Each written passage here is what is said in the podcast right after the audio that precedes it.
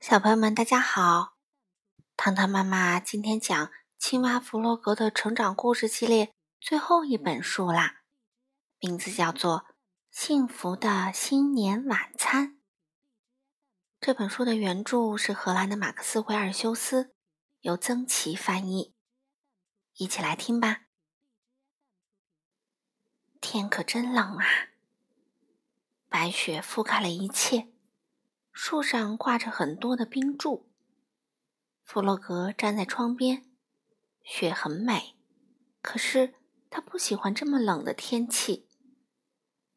他们家门前的那条小河已经被冻住了，结了一层厚厚的冰。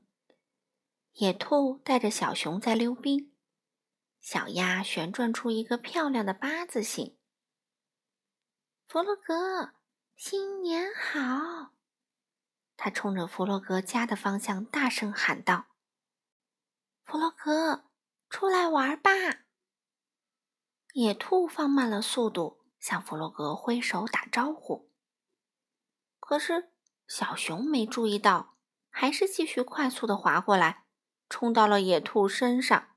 他们俩一起重重的摔倒在冰上。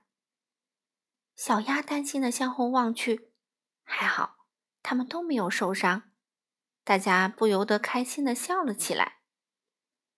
滑了一会儿，野兔说：“来，我们一起去找弗洛格吧。”“是啊，就快到我们的新年晚餐时间啦，可他一直窝在家里不肯出来。”小鸭说。“新年晚餐是什么？”小熊好奇的问。他从来没有听说过新年晚餐。是这样的。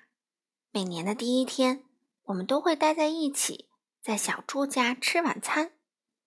野兔向小熊解释道：“这已经成了我们的传统。”传统又是什么意思啊？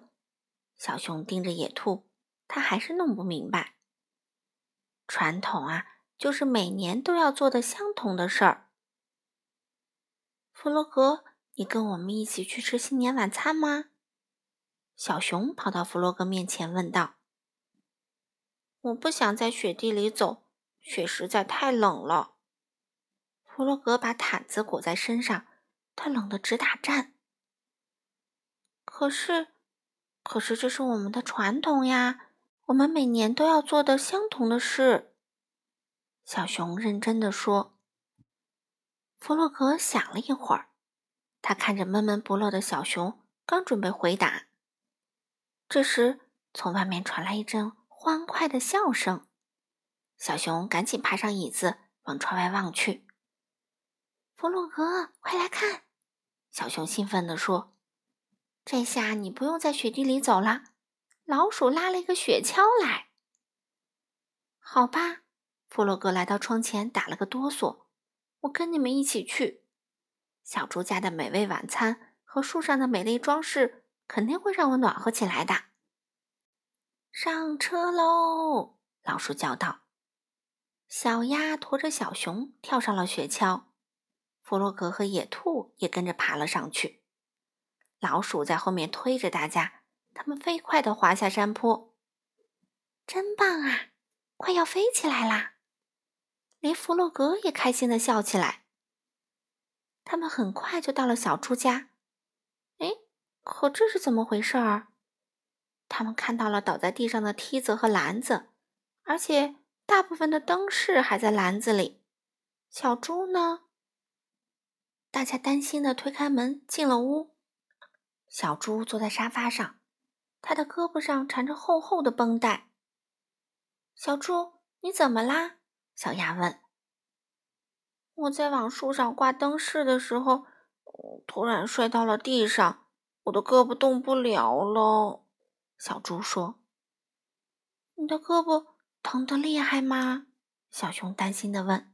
“疼的倒不是很厉害，可是我没法做饭了，我们的新年晚餐吃不成了。”“那就明年再吃吧，你别着急，好好休息。”大家失望的离开了小猪的家。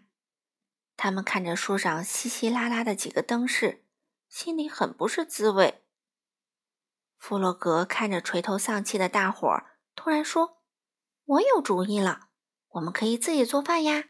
我们悄悄地把晚餐准备好，不要惊动小猪。”真是个好办法！大家说干就干。野兔和老鼠负责把所有的灯饰挂到树上，弗洛格、小鸭和小熊到屋子里准备晚餐。这个新年，小猪将会有一个大大的惊喜。厨房里，小鸭穿好围裙，弗洛格把烤炉打开。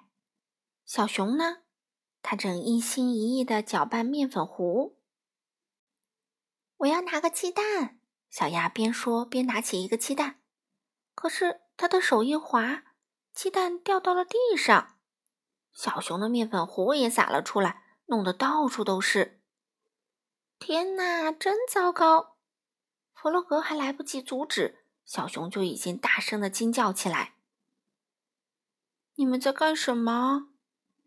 小猪走了进来，吃惊的问：“我们本来想给你一个惊喜，可是，可是……”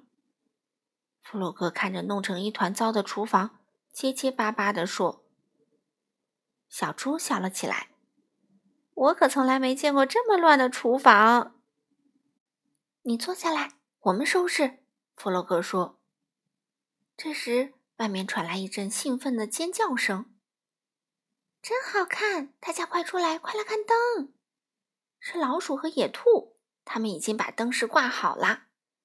大家都跑出屋，一起欣赏树上的灯。闪烁的灯光映衬着洁白的雪，真漂亮。我有点饿了。”小熊捂着肚子突然说道：“来。”我们来做晚餐，小猪说：“这回我说你们做，肯定行的。现在我需要两个帮手，谁愿意来帮忙？我来帮你的忙。”小熊自告奋勇地举起手。“我也来帮忙。”弗洛格也跟着喊道。小鸭、野兔和老鼠留在屋外，在亮着灯的美丽的树边，他们打着雪仗，一直玩到晚饭做好。我们还是吃到了新年晚餐，弗洛格兴奋地说：“是啊，多亏了我的好朋友们。”小猪很快乐。我知道什么是传统了，小熊说：“传统就是我们大家一直在一起，快乐的生活。”没错，小熊真聪明。大家都点点头表示赞同。过新年啦，还有什么比？大家开开心心的在一起，更幸福的呢。好了，小朋友们，今天的故事就讲到这里啦。明天糖糖妈妈会带来马蒂娜的系列，我们明天见吧。